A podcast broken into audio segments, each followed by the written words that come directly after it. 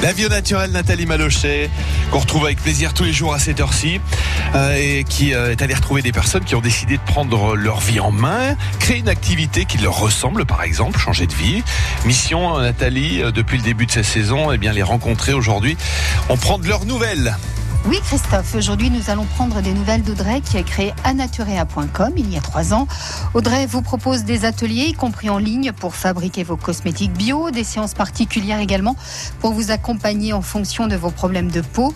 Mais à la base, Audrey n'avait aucun lien avec la fabrication de cosmétiques puisqu'elle était ingénieure commerciale. Mais revenons sur la période de confinement. Cela a tout changé évidemment par rapport à votre activité, Audrey. Tout s'est arrêté parce qu'on savait pas trop comment ça se passer. Étant donné que tout a été fermé, euh, bah moi j'ai complètement arrêté les ateliers en présentiel. J'avais notamment par contre des coachings qui étaient programmés, donc ça j'ai gardé des coachings notamment maman bébé en ligne au départ, et ensuite euh, bah, j'ai essayé de voir comment je pouvais réorienter mon activité. Donc euh, j'en ai profité pour me former, et ensuite euh, j'ai créé en fait avec une amie euh, des live Facebook pour donner des conseils en live au naturel sur tout ce qui est le domaine de la cosmétique les shampoings, etc. Les huiles végétales. On a commencé à faire ça. Et ensuite, euh, on a aussi créé un groupe Facebook euh, où les gens qui sont intéressés peuvent nous rejoindre sur la cosmétique naturelle pour aussi être au plus proche des personnes qui avaient des questions, notamment pendant le confinement.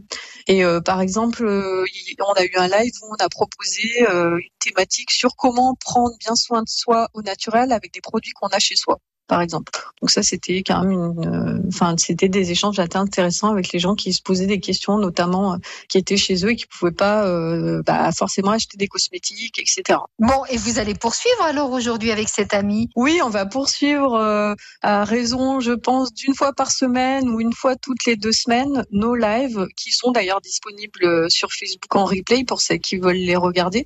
Et on va continuer bien sûr notre groupe Facebook. Et moi, de mon côté, bah, je vais continuer mes projets euh, plutôt vers euh, des choses en ligne et puis euh, bah, des visios, etc.